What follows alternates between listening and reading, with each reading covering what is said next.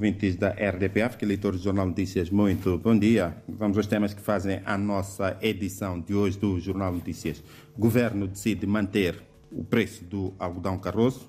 Este foi o preço do quilo deste produto estratégico na economia de muitas famílias, sobretudo no norte de Moçambique. Continua a ser fixado em 33 meticais para o de primeira qualidade e 23 para o de segunda. A manutenção dos preços de comercialização do algodão carroço resulta de, de consensos entre os produtores e industriais para a presente época de comercialização. Foi tema breve. Outros temas, primeira página, news esperado hoje em Harar. O Presidente da República inicia hoje uma visita de Estado de três dias ao Zimbábue. Tribunais estão atentos a ilícitos eleitorais, segundo o Presidente do Tribunal Supremo. Há condições para a conclusão do DDR, o processo de desarmamento, desmobilização e reintegração na cidade dos guerrilheiros residuais da Renamo e leis do Caju e do investimento vão a debate na especialidade na Assembleia da República. Nas breves, TMCL nomeia Comissão de Gestão e moçambicanos detidos na África do Sul por posse de uma viatura luz roubada. Chamadas Apostar em profissionais de qualidade é prioridade, é o tema principal do suplemento Economia e Negócios, que sai às quartas-feiras.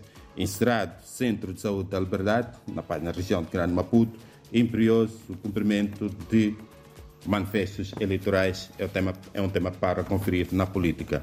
Nas interiores, começamos pela cultura, que é a página 2. Hans Schmidt, uma figura que marcou várias gerações na Escola Nacional de Artes Visuais. É uma homenagem que a escola fez ao professor alemão que dedicou praticamente toda a sua vida profissional a Moçambique. Hans Schmidt, Hans Schild formou muitos gráficos. Na página região de Grande Maputo, encerrado Centro de Saúde da Liberdade. Esse centro de saúde vai ser qualificado, vai ser modernizado, podemos assim dizer.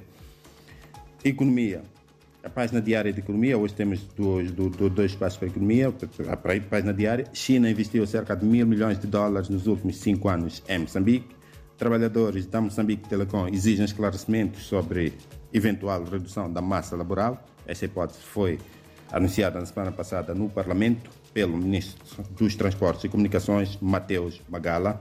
E no suplemento, outro espaço de economia que temos às quartas-feiras, o suplemento semanal Economia e Negócios, Nova Lei de Caju, Exportação em bruto é ameaça para a economia? É um título pergunta, traz eh, as preocupações de muitos setores ligados ao caju, isto pela memória das reformas do setor do caju nos anos 80, reformas impostas pelo Banco Mundial e FMI, que resultaram no colapso, principalmente desemprego, neste setor. O setor do caju é dos que muito emprega mais empresas com selo Made in Mozambique, é um selo de certificação e negócios com sauditas tendem a crescer. Na página da Beira, às quartas-feiras, a página traz reportagem é sobre o bairro de Nhangau. Nhangau, zona urbana ainda com traços rurais. Vamos agora à política, recenseamento eleitoral, pede-se melhoria de acessos para pessoas com deficiência. É uma reportagem que traz algumas reações aos outros problemas do censo. Por exemplo, o MDM, o Movimento Democrático de Moçambique, sugere alargamento do período de recenseamento. Renamo propõe autoria aos equipamentos com problemas e o presidente da CNE diz que as anomalias não são intencionais. Promete trabalhar para a solução. A fechar esta resenha de esporte, Ferve da Beira chega a Kigali para a Basketball African League. Moçambola, crise de resultados gera protestos no Songo. A Associação Desportiva do Songo está com muita, muitos maus resultados. Só de exemplo, no último fim de semana perdeu diante do líder ABB por 1-0. perdeu em casa. A fechar mesmo, seleção de vôlei de praia a caminho de Vilanculo para partidas do circuito regional da modalidade. David Joshua, ouvintes da RDP África, leitores do Jornal Notícias, é tudo por hoje. Até para a semana e até lá, muito bom trabalho, muito culta e muito boa leitura ao Jornal Notícias.